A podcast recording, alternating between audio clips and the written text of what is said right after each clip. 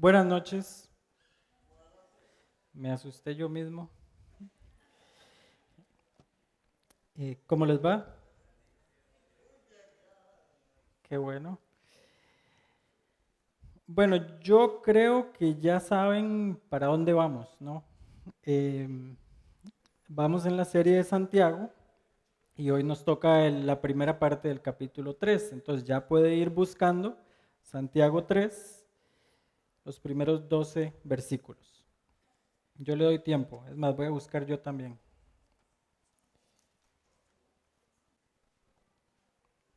Entonces, téngalo ahí, porque si ya usted me ha escuchado antes hablar, va a saber ya que yo ando por todo lado en la Biblia y después llego a donde tenía que llegar. Es como, en inglés hay un dicho que dice que usted anda como en huecos o madrigueras de conejo. No sé si alguna vez han pensado en eso, pero los conejos hacen la madriguera y nunca es una línea recta. Siempre es así, como por todo lado. Pues más o menos así predico yo. Entonces, téngame paciencia. Hay versículos muy conocidos en la Biblia. Por ejemplo, sin fe es imposible agradar a Dios. Ya alguien lo dijo por ahí. Esto es Hebreos 11:6. Hay otro, dice, que la fe es la certeza de lo que se espera y la convicción de lo que no se ve. Ese también está en Hebreos 11.1. Entonces usted ya sabe lo que es la fe. Y Santiago nos va a estar hablando de este tema. Hoy específicamente vamos a hablar del tema de eh, lo que decimos, de la lengua, ¿verdad? No, no, no de la lengua como idioma, sino de la lengua como músculo, de cómo la utilizamos, de cómo decimos cosas o no decimos cosas, de cómo metemos las de andar, como decimos aquí en Costa Rica. La fe no es simplemente creer debido a la evidencia. O sea, usted no cree algo porque alguien le dio evidencia. Si yo le digo, mire, hay un choque allá afuera, y usted me dice, ¿en serio? Y yo le digo, sí, usted me tiene que creer sin evidencia. Alguno dirá, no, yo no creo, voy a ir a ver. Entonces tiene que salir a buscar la evidencia.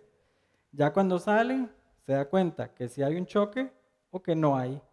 Pero la fe es eso, ese momento cuando usted cree algo sin tener toda la evidencia.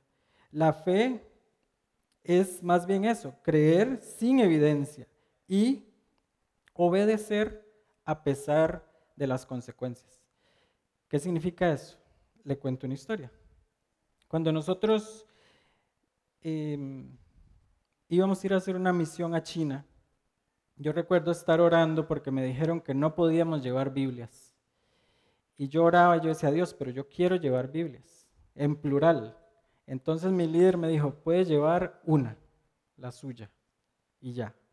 Y puede que esa también se la quiten en aduanas. Entonces nosotros eh, para mi escuela bíblica teníamos unas Biblias así, grandotas, y yo decía, no hay forma de esconder eso. O sea, en la maleta, cuando la persona llegue a buscar, usted cree que no va a haber semejante libro, lo va a encontrar. Pero uno es cabezón. Y entonces yo llevé tres. Yo dije, no, una no, tres. Entonces imagínese usted el bulto, tres de estas. Y yo llego a la aduana y pues nunca había ido a Asia, no sabía chino y me agarran así un guarda y, está enojado. Ya él está enojado, yo lo veo que él está enojado. Agarra mi maleta, la tira en la mesa y la abre. No me dice que la abre, nada, él la abre y saca la Biblia de una vez. Y me dice, ¿qué es esto? Ahora me lo dijo en chino, entonces no entendí nada. Pero yo me lo imaginé.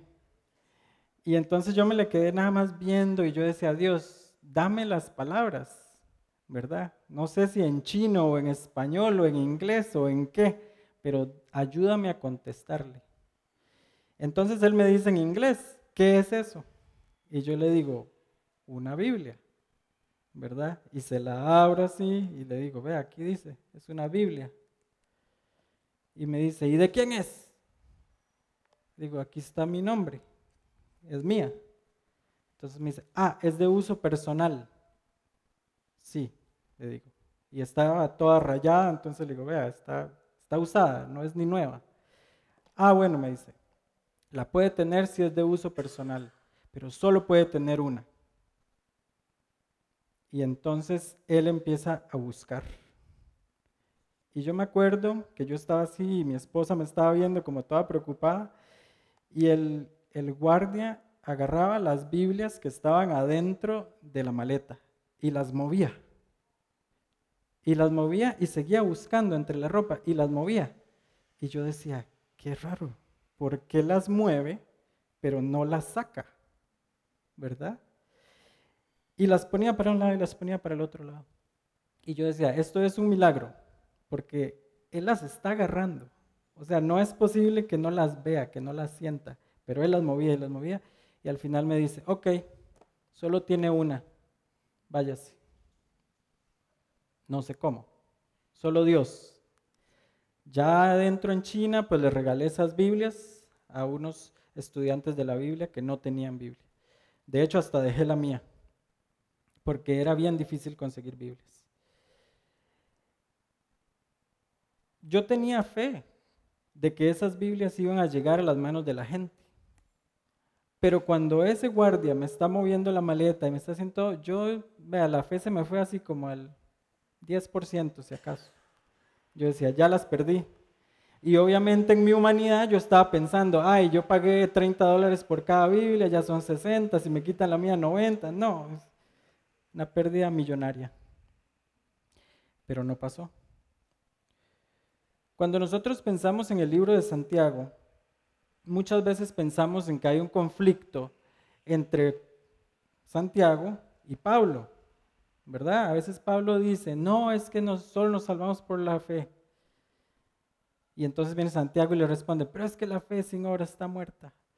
Y uno se los imagina como a ellos peleándose, pero eso no pasó, eso nunca pasó. Pablo nos habló de la fe que nos lleva a la salvación. Y Santiago nos habla de la fe que prueba que hemos sido salvos. ¿Qué significa eso? Que los dos están hablando del mismo tema. Los dos están hablando de la salvación y los dos están hablando de la fe. Pero cómo le llegan al tema es por un lado diferente. Uno nos explica que no podemos salvarnos solamente por las obras porque no, Pablo está diciendo, mire, no, hay que tener fe en el sacrificio de Jesús, en su muerte y su resurrección, por el perdón de nuestros pecados. Amén. Pero sí o no, Pablo fue en un montón de ciudades y anduvo en barco y viajó, predicó, lo apedrearon. Todo eso a mí me suena como que él estaba haciendo cosas. Entonces, ¿por qué usted va a predicar que no hay que hacer nada? pero luego se pone la mochila y se va a hacer cosas. No tiene sentido. Pablo no está diciendo que no hay que hacer nada. Pablo está diciendo que solo nos podemos salvar a través de la fe. Las obras ya son un resultado de su fe. Santiago entonces nos está explicando que nosotros tenemos que tenemos que tener esa reacción de la fe, que es la acción. ¿Cómo le dice usted a alguien que usted es cristiano sin decirle que usted es cristiano? Hay una frase muy interesante que dice, ve y comparte el Evangelio y si es necesario, usa palabras. O sea, compártalo con sus acciones. Ejemplo clásico, cuando uno va manejando y se le atraviesa a alguien, usted lo primero le mete el pitazo, ¿verdad? Ese es el número uno. Como Y número dos, le recita un poema. Por supuesto que estamos en agosto, entonces el poema tiene que ver con la madre también. Pero así no debe ser. No debemos insultar a la gente, no debemos enojarnos, no debemos salirnos. ¿Qué pasa si nos chocan el carro? ya eso es otro nivel todavía, ¿verdad? Nos salimos todos enojados.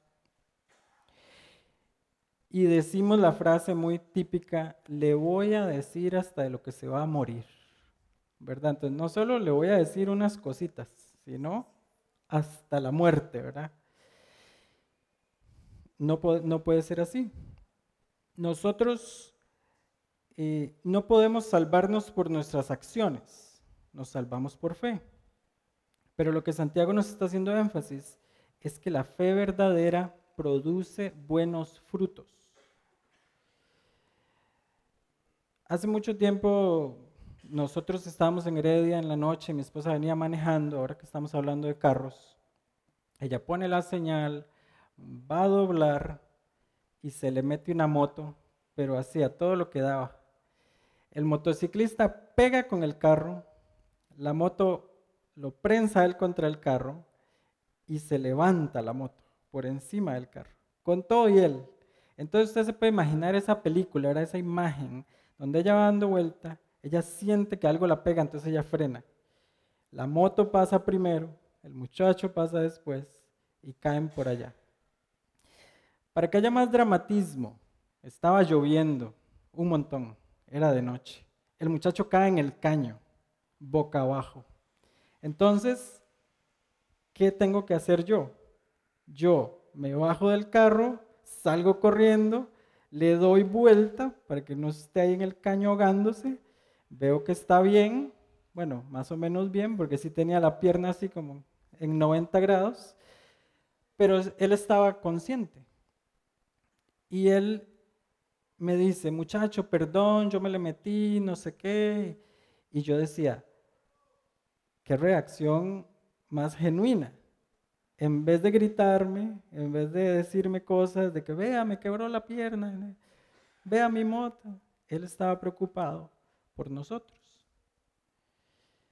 Ya después nos metió juicio y nos sacó plata y todo, pero en ese momento la reacción genuina de él fue preocuparse por nosotros. La reacción genuina mía, ¿cuál fue? Saltar del carro y ir a ver cómo estaba él. Los dos tuvimos la misma reacción, como preocuparnos por el otro. Ya en el juicio no estábamos preocupados por el otro, estábamos preocupados por nosotros mismos. Pero esa es otra historia. Hasta este momento, en el libro de Santiago, hemos eh, aprendido varias cosas hemos aprendido en el capítulo 1 que tenemos que enfrentar las pruebas, que debemos resistir la tentación, que tenemos que poner en práctica la palabra. Y en el capítulo 2 aprendimos dos cosas, que no debemos juzgar con malas intenciones y que debemos mostrar una fe genuina. Ya todo eso lo explicaron. El capítulo 3 empieza diciendo que debemos domar nuestra lengua, que debemos controlar nuestra lengua, o sea, lo que decimos. Yo sé que a usted le va a dar risa, pero yo de hace tiempo he querido ser youtuber. Yo quiero hacer videos y subirlos. Em, y me he convertido en un youtuber como por, por accidente. Por ejemplo, Ahorita creo que están grabando y lo están poniendo en YouTube. Entonces ya yo me hice youtuber. Pero la cosa es que cuando usted lo están grabando, usted la piensa más para decir las cosas. La gente que me conoce bien sabe que yo puedo hablar horas. O sea, yo me pongo a hablar y puedo hablar tres horas seguidas. De hecho, cuando me invitan a, a enseñar la Biblia, yo le digo, páreme porque si no yo sigo. Y de pronto yo estoy hablando, hablando, hablando, hablando, ¿verdad? Empiezo a las 8 de la mañana y yo le doy, le doy, le doy, le doy, y de pronto me dicen, profe, ya es hora del almuerzo. Y yo, guau, aquí sí comen temprano, a las 9 de la mañana, porque a mí me ha parecido muy poco tiempo. Pero yo ahí estoy hablando, hablando. En, esa, en ese constante hablar y tal vez no pensar mucho, dice uno a veces tonterías, pero cuando ya lo están grabando, ya usted lo piensa más. Entonces, ahorita que me están grabando, yo estoy tratando de no decir muchas tonteras, pero una que otra se escapará. ¿Qué dice Santiago 1.19? Santiago 1.19 dice que nosotros debemos ser prontos para oír y tardos para hablar y también tardos para airarnos. Ejemplo clásico, cuando uno no está de acuerdo con el esposo o la esposa. ¿Cuál de ustedes, levante la mano sinceramente, cuál de ustedes es tardo para hablar? No, ninguno. Yo le, ah, bueno, vea, ya hay uno. No les voy a decir quién fue. Pero nos cuesta esperarnos para hablar. Yo conozco gente que usted le está hablando y ellos empiezan en esto. Y usted los ve que están como ya impacientes. Ya ellos quieren decir algo. Ellos quieren reaccionar a lo que usted está diciendo. O otros que ni siquiera se esperan. Que si de pronto yo empiezo a decir, mira, le estoy hablando a mi esposa y le digo, no, mira, es que a mí me parece que eso es mala idea porque... Y hasta ahí llegó mi oración, porque ya ella se metió y me dice, no, como mala idea, eso es una buena idea. ¿Usted cómo se le ocurre que es? Entonces digo, bueno, no terminé mi oración, pero yo iba a decir que era una mala idea por estas dos cosas, pero una buena idea por estas otras siete. Entonces, en realidad estamos diciendo lo mismo. Eh, en los grupos pequeños nos pasa lo mismo. A veces está alguien hablando, está dando su opinión y está como que ya la otra gente esperando. A ver, como, no sé si han visto las carreras de caballos, cuando el caballo está como listo para salir y está como que ya quiere salir, así estamos en el grupo pequeño, ¿verdad? El otro está hablando, pero uno ni le está poniendo atención. Uno ya quiere decir lo que uno quiere decir. Por eso a mí me cuesta a veces venir a la iglesia, porque yo quiero decir algo. Cuando Oscar está hablando, cuando alguien está hablando, yo, pues, yo quiero decir algo, que me den un micrófono para también, para también tirarle. Algunos de ustedes deben estar igual, pensando, no, nada que ver eso que dijo, o ah, sí, le voy a añadir un poquito. Me pasa con algunos familiares, que a veces uno dice algo y el familiar le añade, ¿verdad? En la República Dominicana una vez estaba dando una clase y una señora siempre le añadía. Entonces uno decía, mira, es que no podemos ser salvos simplemente por la, por, por la fe, dice Santiago, tenemos que también tener acción, que es nuestro fruto. Y ella siempre empezaba la frase así, ella decía, no solamente eso, sino que también deben ser buenos frutos.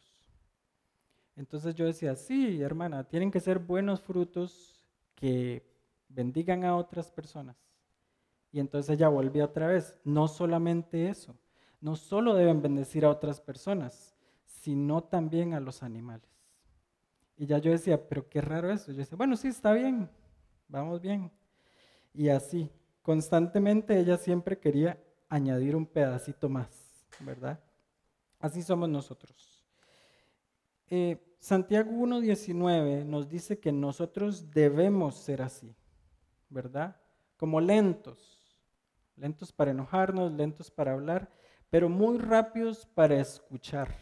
O sea que si alguien viene y le dice a usted, ¿cómo está? Esa persona tiene que estar lista para que usted le suelte todas sus tristezas y alegrías. Pero no pasa así.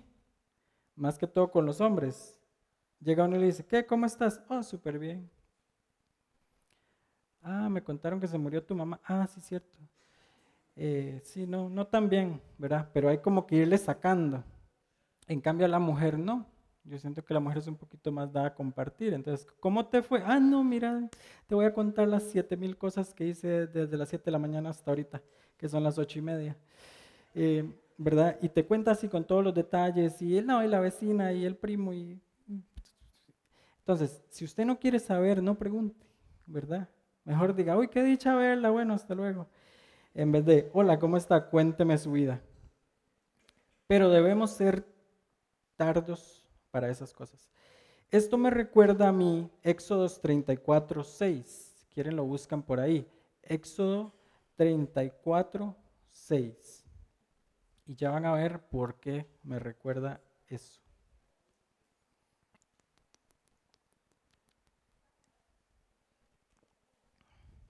Esta es una interacción que tiene un ser humano con Dios. Éxodo 34, 6 es la reacción que tiene Moisés al ver a Dios. Dios pasa enfrente de él y Moisés dice, Jehová, fuerte, misericordioso y piadoso, tardo para la ira y grande en misericordia y verdad. Suena igual, ¿no? Suena igual que lo que está diciendo Santiago. También está en números. Búsquese ahí, números 14, 18. Es un poquito más adelante. Este expande un poquito más.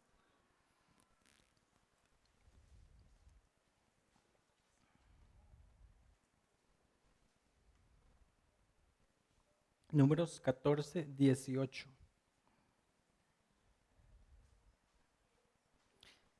Dice así, Jehová, tardo para la ira y grande en misericordia, que perdona la iniquidad y la rebelión, aunque de ningún modo tendrá por inocente al culpable, que visita la maldad de los padres sobre los hijos, hasta los terceros y hasta los cuartos.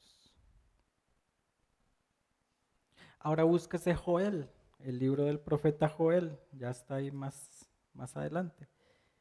Joel 2.13. Joel 2.13 también es un verso muy conocido.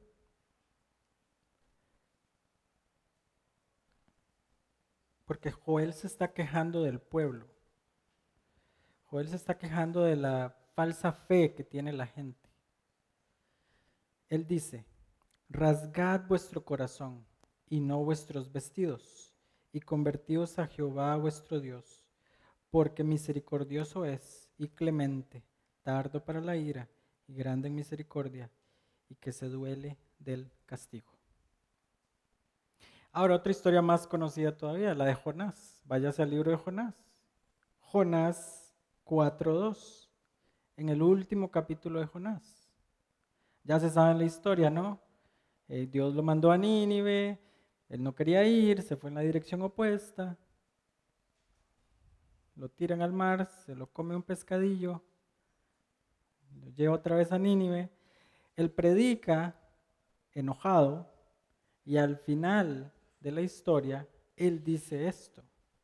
Jonás 4.2 dice, y oró a Jehová y dijo, ahora, oh Jehová, ¿No es esto lo que decía estando aún en mi tierra? Por eso me apresuré a oír a Tarsis, porque sabía que tú eres Dios clemente y piadoso, tardo para enojarte y de grande misericordia, y que te arrepientes del mal. Este es el único de todos estos versículos que le acabo de decir en el que la persona está enojada de que Dios sea así. Todos los demás están felices. Pero Jonás está enojado. Porque Jonás quería que destruyeran a la gente de Nínive. Y como Dios no los quiso destruir, los perdonó, Jonás está enojado. Ahora sí, hablemos de Santiago, porque ya les hice el tour bíblico. Llegamos a Santiago otra vez. Santiago 3, del 1 al 12. Hay cuatro puntos importantes y los vamos a ver en la pantalla. La primera es que Santiago nos da una advertencia ante la gran responsabilidad de enseñar la palabra de Dios. A mí me preocupa cuando me están grabando, porque a veces digo tonterías, pero me preocupa aún más decir algo que lleve a un creyente en la dirección equivocada. Entonces, cuando me invitaron a enseñar este pedacito, yo dije, de todos los pedacitos de la Biblia, este es el que da más miedo para venir a enseñarlo. Porque el versículo 1 dice, tenga miedo de ser maestro, tenga miedo de ir a enseñar la Biblia, porque a usted se le va a juzgar más fuertemente. Entonces, cuando yo estoy preparando la enseñanza, yo decía, ¿por qué Oscar me hizo esto a mí? Me manda a la guerra y me pone ahí al puro frente. Pero cada vez que yo voy a enseñar, me acuerdo de esto. Y yo digo, pues sí, yo digo chistes y cuento historias y todo. Pero no quiero que en alguna de esas cosas alguien se me vaya a desviar totalmente y se enoje y se pelee con Dios y todo lo que pasa. Que la gente ve en el predicador y dice alguna estupidez y se enojan con Dios. No, enójese con el predicador, reclámele al predicador, llévele la Biblia y dígale, mire, aquí no dice eso. En amor, ¿verdad? No le, no le dé un cosco ni nada, nada más dígale, enséñame dónde dice eso, es que yo no lo veo. Estudiémoslo, ¿verdad? Con respeto. Y lo podemos hablar. La próxima también es una advertencia. Dice que hay una advertencia por el gran potencial de pecar con lo que nosotros decimos. ¿Cuántos hoy metieron las patas? Sean sinceros. ¿Cuántos hoy dijeron algo que no debieron haber dicho? ¿Cuántos hoy dijimos algo más que mejor hubiéramos parado en la oración anterior y nos hubiéramos quedado ahí? cuántos también omitimos y no dijimos lo que teníamos que decir. Entonces, el potencial para equivocarnos es infinito. Cuando uno se levanta en la mañana y va a decir algo, ya se puede equivocar ahí. Pero ya cuando va en el camino, cuando ya pasó el día, cuando está la tarde, cuando se está cansado, ya cuando llegó la noche, más todavía. Entonces hay que tener mucho cuidado. Por eso creo que hace gran énfasis Santiago en decir que debemos ser tardos para hablar. O sea, piénsela. Antes de decir algo, piénselo. Mi mamá cuando yo era niño me decía, si lo que usted va a decir no edifica, Ezequiel, no lo diga. Y luego venía un silencio así larguísimo porque yo estaba pensando, todo esto que quiero decir no edifica, ¿verdad? Yo lo que quería era decirle, no, pero qué, nada que ver eso. Entonces yo decía, no, pero eso no le edifica a mi mamá. Y yo lo que quería era decir eso para pelearme con mis hermanos, no, eso no edifica. Y entonces yo pasaba la mañana calladito, porque todo lo que yo quería decir no iba a edificar. En ese momento me caía malísimo que mi mamá me dijera eso. Y yo decía, no entiendo, o sea, edificar qué, ni que yo fuera constructor o qué. No quería yo, yo decía, ¿cómo edificar? ¿Qué significa edificar? ¿Cómo puedo edificar con las palabras?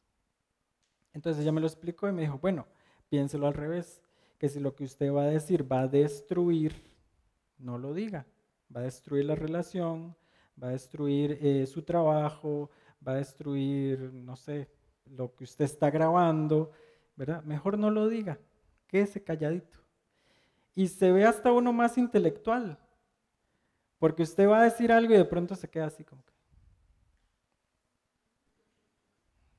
y la gente dice, wow, debes de estar pensando y usted está así como, no, eso no, eso no, no, eso tampoco.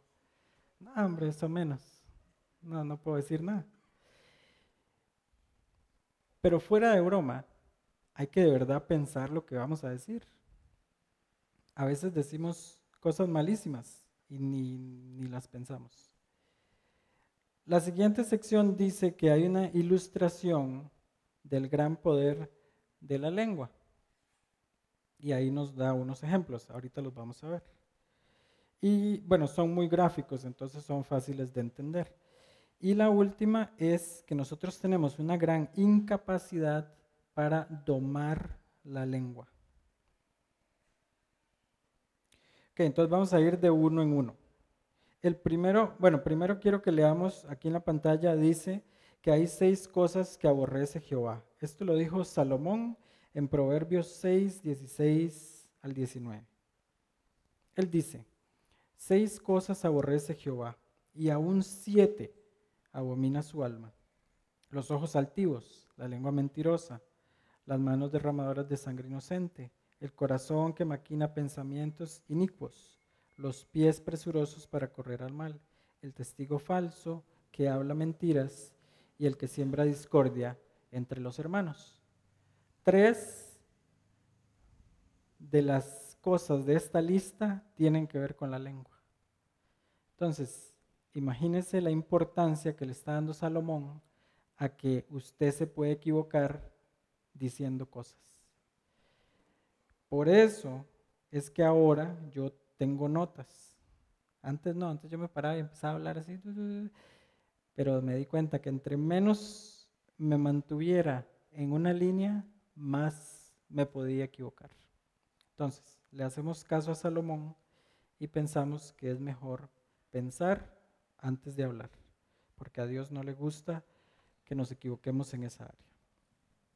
Ok, el versículo 3.1 nos va a hablar entonces de la advertencia ante la gran responsabilidad de enseñar la palabra de Dios. No es para que nos dé miedo. Yo no le estoy diciendo a usted, no, ahora no enseñe. No, eso no es, sino es para crear conciencia de lo lejos que llegan nuestras palabras. Eh, como les dije antes, a mí me gustaría ser youtuber y yo sé que ya estoy viejo porque ya ahora parece que eso es solo para los millennials, pero para ahí, voy. Eh, pero todo empezó con una clase que yo di para una escuela bíblica en Colombia. Yo estaba aquí en Costa Rica, pero yo di la clase por Zoom. Y en esa clase habían como, ciento, como 190 personas. Entonces se veían así todos los cuadritos de la gente y le pidieron a la gente, esto era una escuela en Colombia, pero le pidieron a la gente que pusiera el nombre y de qué país era, porque en realidad había gente de un montón de países. Entonces cuando yo entro a la reunión y me están presentando y no sé qué, yo empiezo a leer los nombres. Y yo veía que decía, no sé, Juan de Bolivia, María de Chile, ¿verdad? Y ahí iba toda la lista, y Brasil, y Portugal, y no sé qué, y, y yo decía, no, hombre, yo meto las patas aquí y se da cuenta todo Sudamérica. No se puede. Y luego seguí leyendo la lista y era gente de Centroamérica también, gente de Estados Unidos, gente de Europa. Y yo decía, no, yo para qué me metí en esto. Pero yo quería ser youtuber, ¿verdad? Yo quería ser maestro. Entonces, es bien difícil. Entre más gente escucha lo que usted está diciendo, más lejos va eso y más para allá. Nos pasó con un muchacho que fue a hacer una consejería y el muchacho dijo que, bueno, era consejería entre, entre marido y mujer, pero estaban peleadísimos, pero estaban agarradísimos, tanto que cuando llegamos a la casa, uno estaba en un sillón y el otro en el otro, y que digan que nos sentáramos en medio, o sea, para estar bien largo. Y entonces este muchacho llegó y dijo algo como que, como que no, mire, es que el matrimonio es de verdad hasta que la muerte los separe, no sé qué. Y bueno, él dice, ah, me disculpan, tengo que salir un momento. Ya, él sale y vuelve a entrar. Y cuando entra está el esposo diciendo, pues yo no sé, pero él dijo que aquí la solución es que yo la mate a ella. Y él así como, ¿sabe? ¿Qué dije yo? Y así, sí, usted dijo que hasta que la muerte nos separe. Entonces esa es la solución, que la, que la muerte nos separe. Y él, no, pero eso no fue lo que yo quise decir. Entonces a veces yo me pongo a pensar en eso, que a veces uno dice algo aquí enfrente y luego cuando lo están saludando allá le dicen, este, Ezequiel, qué bonita palabra la que dio usted cuando dijo que ese. Yo digo, yo no dije eso. No, eso no fue lo que yo quise decir. Pero la persona va tan feliz que yo no hallo cómo decirle, como, no, es que no, entendiste lo que dije. Pero bueno, esas son las cosas que pasan entre nosotros cuando a veces no nos comprendemos. También tengo la idea de que quiero hacer un programa de radio. Y entonces eso también va, más allá, ¿verdad? Si alguien lo escucha, si alguien se lo pasa a otro, ese se lo pasa a otro y ahí ya, eso se fue. Eh, y yo una vez estaba caminando por un lugar y una señora me dijo, usted fue. Y yo, o sea, solo me dijo eso, usted fue. Y yo, en la calle, ¿verdad? Y yo, yo, ¿y yo qué? ¿O qué? Me dice, usted fue el que dio una clase un día de no sé qué. Y yo, todavía no hemos llegado al punto de si le quedé bien o mal. O sea, ella no estaba como feliz ni, ni enojada. Y me dice, sí, yo estuve en esa clase y usted dijo no sé qué. Pero ya ella me dijo, y me ayudó mucho. Y yo, Ah, ok, todo bien entonces, no me equivoqué, no metí las patas. La idea es ayudar a la gente a llegar al cielo, ¿sí? No empujarlos en la otra dirección. Entonces tenemos que tener mucho cuidado con lo que decimos. La siguiente entonces, el versículo 2, nos da otra advertencia y nos dice que tenemos un gran potencial para pecar con lo que nosotros decimos. O sea que si hablamos mal, podemos pues mandar a la gente en la dirección equivocada. Piensen un momento en Génesis, por ejemplo todo el problema en el que usted y yo estamos el día de hoy se dio por una mala conversación. Eva se puso a hablar con la serpiente y empezaron ahí a discutir que sí, que no, que coma, que esto. Y Eva de hecho cambia un poco la historia. Ella dice, es que no la podemos ni tocar. Si usted se devuelve un poquito, usted dice, no, pero Dios no dijo eso. Entonces, ya ahí tenemos el primer error del léxico, el primer error de la lengua. La mujer vino y le añadió un pedacito. No, no le estoy tirando piedras a nadie, ¿verdad? Pero no deberíamos añadirle a lo que Dios nos dice. ¿sí? Nosotros trabajamos como una organización misionera para jóvenes y es típico que un joven llegue y le dice a, la muchacha más guapa del grupo, Dios me habló y me dijo que usted y yo nos tenemos que casar. Y yo siempre le digo a las muchachas, dígale usted, pero a mí Dios no me ha hablado, entonces espérese que me hable. Y ahí vemos. Pero es la típica línea en las misiones, ¿verdad? Dios me dijo que usted la sierva para mí, ¿verdad? No, tranquilo. Entonces, no podemos añadirle a lo que Dios está diciendo. Nosotros podemos irnos para atrás y decir, ah, pero es que si la serpiente no hubiera hablado, pues sí, tal vez no la hubiera engañado a Eva. Ah, pero si Eva no hubiera hablado con la serpiente, tal vez entonces no hubieran tenido esa conversación y no la hubiera terminado engañando. Ah, pero si hubiera llegado Adán, no, Adán no hubiera dicho nada, porque nosotros los hombres casi ni decimos nada cuando hay que decir. Entonces tampoco hubiera dicho nada. Y no estuviéramos en este gran problema. Pero bueno, no nos desviemos del tema porque ya voy otra vez, como les dije antes, por el, por el hueco ahí, la madriguera del conejo. El número 3, entonces nos dice, eh, perdón, sí, la tercera es que hay unas ilustraciones del gran poder que tiene la lengua. Esto es del capítulo 3, versículo 3 al 6. Y las ilustraciones que nos encontramos acá son muy interesantes, muy gráficas, y vamos a ir de una en una. La primera nos dice que el freno del caballo es suficiente para darle vuelta a todo el caballo. Y yo no sé si ustedes han visto esa pieza, pero es una piecita de metal así, que se le mete adentro de la boca como el tamaño de un lápiz, y se le mete ahí en la boca, y ellos con solo eso, usted lo jala para un lado y él se va para ese lado. O jala para el otro y él se va para el otro lado. ¿verdad? Entonces Santiago nos da ese ejemplo muy gráfico de cómo por la boca es que al caballo se le va domando, se le va manejando. Por si no entendieron ese ejemplo, tira otro ejemplo y dice, ah, también puede ser como el timón o la manivela, ¿verdad? En otros casos, el timón de un barco. ¿De qué tamaño es el timón de un barco? es como la manivela de un carro, tal vez un poquito más grande. ¿Y de qué tamaño son los barcos? Hay barquitos pequeñitos que usted dice, ah, sí, claro, pero hay barcos muy grandes. ¿Y dónde está ese, elemento?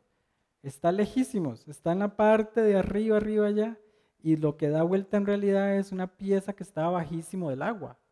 Entonces, ¿cómo esa piecita tan pequeñita le da vuelta al barco? Santiago nos está diciendo, nos está dando una clave, que la pequeña cosa es lo que nos debemos centrar, que esa pequeña cosita es lo que nos va a dar el problema. Nos tira un ejemplo más y nos dice que un fuego pequeñito puede quemar mucho. Y usted dice, no, eso, no, un fuego pequeñito no puede quemar mucho. Fuego grande sí, Pero ¿cómo empieza todo fuego grande? Empieza pequeñito. De hecho, hay una historia eh, en la ciudad de Chicago, en el año 1871, hubo un fuego que empezó porque le habían puesto una, pues como una linterna, una, lámpara así, cerca a una vaca y no le gustó, seguro no se estaba muy caliente o ella quería dormir o no sé qué. Le pegó una patada. Esa lamparita así se cayó, incendió un poquito de paja, ¿verdad? Pero entienda, una cosita así. Luego cayó en un poquito de paja, luego ese poquito de paja prendió el granero y para no, hacer la historia muy larga, 17.500 edificios o sea, estoy hablando de una ciudad que es grandísima, se quemaron. La tercera parte de todas las personas de Chicago en ese año se quedaron sin casa. La tercera parte de la ciudad se quemó. ¿Y cómo empezó el fuego? Así. Y eso fue kilómetros de kilómetros de kilómetros. Ahorita hay una ola de calor en Europa y se han quemado también hectáreas de hectáreas de hectáreas el año pasado me parece que Australia se quemó, no sé, ahí como un cuarto de toda Australia se quemó y ve el tamaño que tiene Australia. Y todo empezó así, con un fueguito pequeñito. Las ilustraciones entonces que nos está dando Santiago tienen que ver con la lengua, que es chiquitica, pero le da vuelta a todo el cuerpo. Esa es la idea, que ese poquito de músculo nos va a hacer que todo lo demás se pierda, que todo lo demás se queme. De hecho, él dice ahí, tiene una frase bien interesante que dice mm, que está, aquí está, en el versículo 8, dice que nadie puede domar la lengua, que es un mal que no puede ser refrenado y llena de veneno mortal. O sea, nosotros hacemos bromas y todo de la novia tóxica y eso pero tóxicos somos todos. Con la lengua podemos destruir, con la lengua podemos construir. Entonces hay que elegir qué es lo que nosotros queremos hacer. El último pedacito de ese texto, del 7 al 12, me dice a mí que tenemos una gran incapacidad para domar la lengua, o sea, no lo logramos. Y Santiago dice que nadie lo logra. O sea que ni siquiera él se está diciendo, bueno, yo lo logré y los demás no pudieron. No, él dice, nadie puede domar su lengua. O sea que todos nos vamos a equivocar. Ya nos hemos equivocado, pero nos vamos a equivocar otra vez. Pero él hace aquí una imagen bien interesante en el 11 y dice, ¿acaso alguna fuente hecha por una misma abertura agua dulce y agua amarga. Otras versiones dicen agua salada. Eso se puede hacer. O sea, ustedes han ido como a un río que sea dulce y salado. O al mar que, que también sea dulce. Es como que no se puede. Es una cosa o la otra. Pero ¿cómo somos nosotros? Sí o sí. Con la misma boca, dice Santiago, que alabamos a Dios maldecimos al hombre.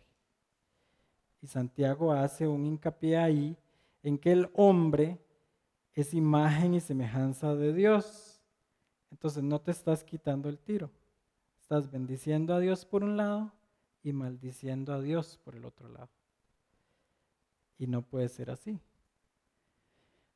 Pues sí, se te metió un carro, se te, te pitaron, te, no sé, alguien te majó un dedo, ¿verdad? ¿Y cuál es nuestra reacción? Una canción de Danilo Montero, ¿verdad? Una adoración tal vez. O proferimos obscenidades o decimos palabrotas. Nosotros, eh, mi familia y yo estamos como en una burbuja. Mis hijos hacen escuela en casa, yo trabajo mucho desde la casa, doy clases por Zoom y así. Entonces, yo no salgo tanto ahorita. De hecho, desde la pandemia casi, casi ni salgo de la casa. Pero entonces me he mantenido como en un círculo de gente que no dice malas palabras.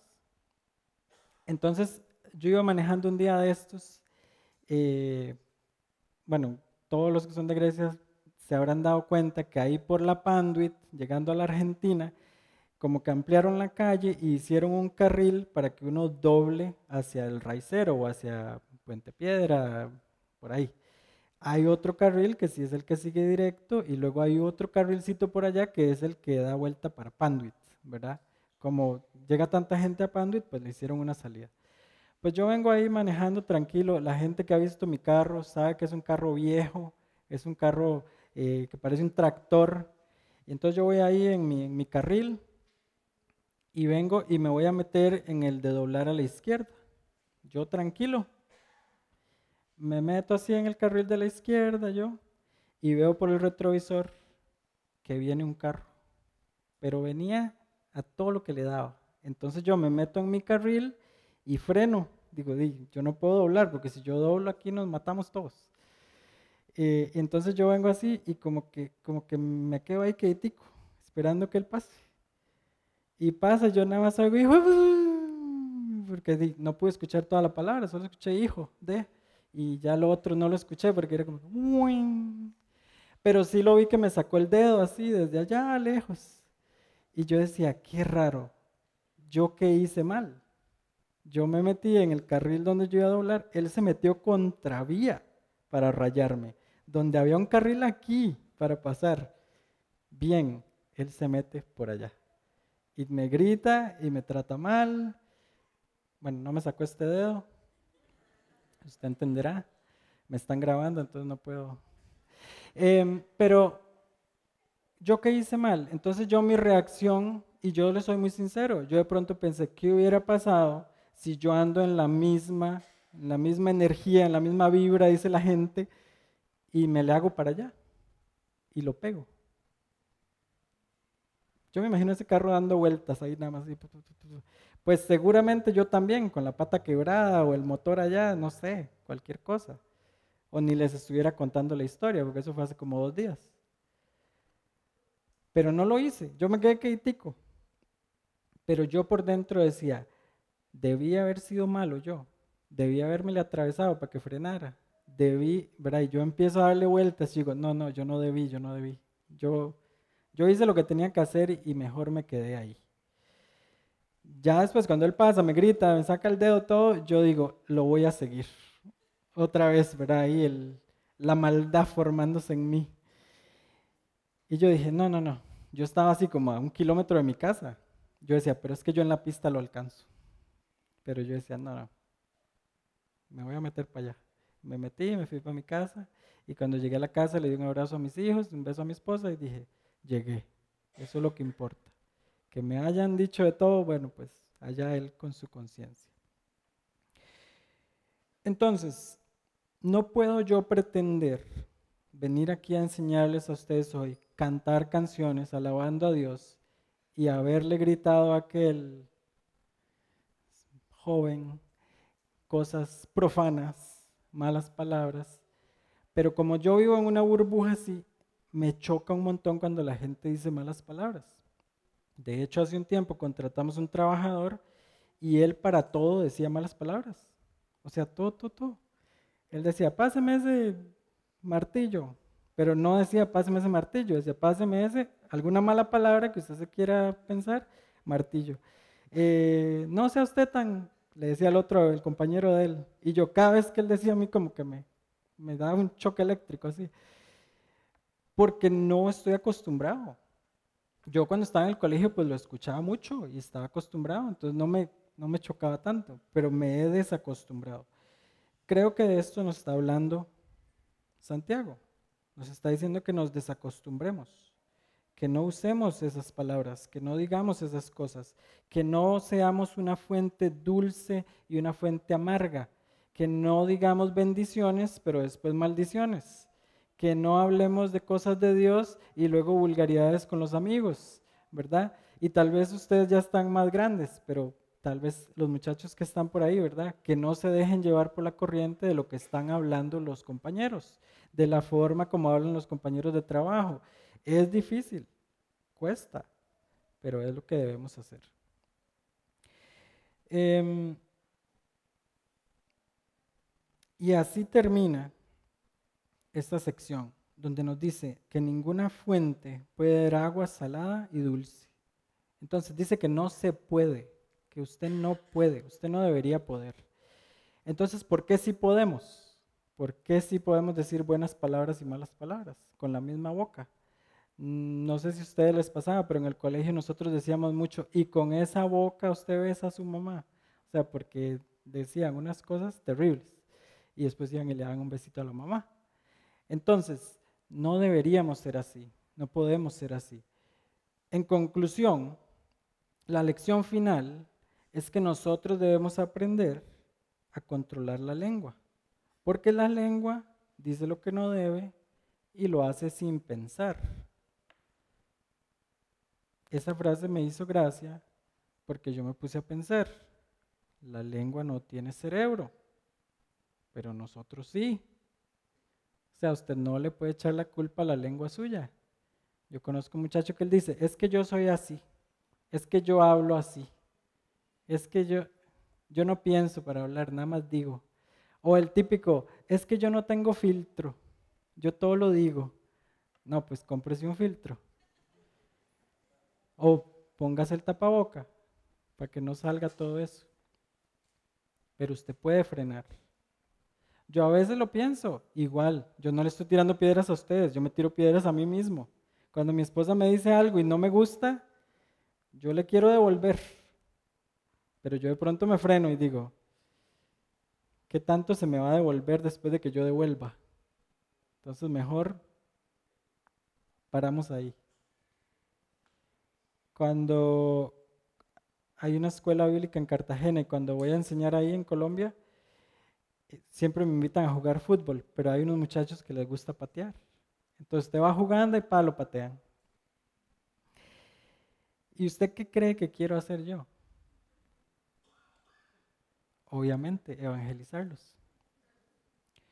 Yo les quiero a veces devolver la patadita. Pero yo nada más me imagino esto. Yo llego a veces un sábado a Colombia, me invitan a jugar el domingo, le devuelvo la patada al compañero y el lunes lo tengo en la clase. ¿Qué clase de ejemplo le estoy dando? Entonces, ¿qué me toca? Llevarme la patada y esperar a ver si el lunes lo veo ahí. Si no lo veo, digo, uy, le hubiera dado la patada. Pero ya es muy tarde, ya no la di, ya me frené. Eso es lo que estoy diciendo. Hay que pensarla antes de hacerla. Y así con muchos otros pecados también. A veces vamos a pecar y es todo un pensamiento ah, yo tengo que ir allá, tengo que hacer eso, tengo que viajar, tengo que gastar plata, tengo que... para llegar al punto de pecar.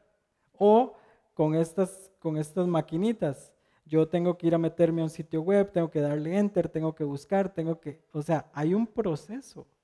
Entonces, me detengo. En ese proceso me detengo. Lo mismo con la lengua. Y el último es que debemos pensar antes de hablar. Siempre. Tratemos de pensar antes de hablar. Como les dije antes, cuando ese carro me pasó así y se fue, yo me puse a pensar. Y ya no me dio tiempo de decirle nada. Ya se había ido porque pasó así. Entonces me salvé, no dije nada. A veces pasa lo mismo con los esposos o las esposas. Estamos en un argumento, pero si no decimos nada, nos ahorramos ir a dormir al sillón o nos ahorramos la pelea. Pues nos quedamos tranquilos. Ya cuando la otra persona esté calmadita, le decimos, mira, no me gustó lo que me dijiste, no me pareció, ¿verdad? ¿Qué podemos hacer para trabajarlo? Pero es complicado, porque uno siempre quiere devolverla de una vez. Pero aguántese, espérese. Tengo un amigo que es profesor de la Biblia y él siempre dice, que la misericordia de Dios no deja que Él nos destruya. Entonces Él da un ejemplo. Él dice, Dios todos los días lo quiere matar a usted. Él dice, con la mano derecha Él viene y le va a dar, pero con la mano izquierda Él se detiene a sí mismo y dice, le voy a dar un día más. Pero ese puño viene, ese juicio viene, ¿verdad? pero Él se está frenando, Él nos está dando un ejemplo. Él nos está diciendo, antes de golpear, antes de decir algo mal, antes de hacer algo malo, frene. Piénselo, no lo haga, dele un poquito de cocción a eso y hágalo de la mejor forma. Lo mismo pasa con los hijos. A veces queremos regañar a los hijos de una, pero decimos, tal vez piénselo un momentico, dígalo de la mejor forma, no esté enojado. Eso concluye la sección de la lengua. De verdad, es difícil, pero es algo que es importante que hagamos. No me quiero ir sin decirles que yo estoy en la misma pelea, que yo estoy en la misma lucha. Entonces, cuando tengan problemas, cuando no sepan qué hacer, busquen a otro. Todos estamos pasando por las mismas. Entonces, no la peleen solo. Lo estábamos hablando el jueves en el grupo pequeño de hombres. Decíamos, todo el mundo está peleando, todo el mundo está en una dificultad constante. Péguese a otros, únase a otros, pregúntele, ¿cómo lo hizo usted? ¿Cómo ha salido adelante? No desaproveche la oportunidad de la iglesia. Es un grupo de gente de confianza al que usted le puede hablar. Y ayudémonos los unos a los otros para no meter las patas tanto.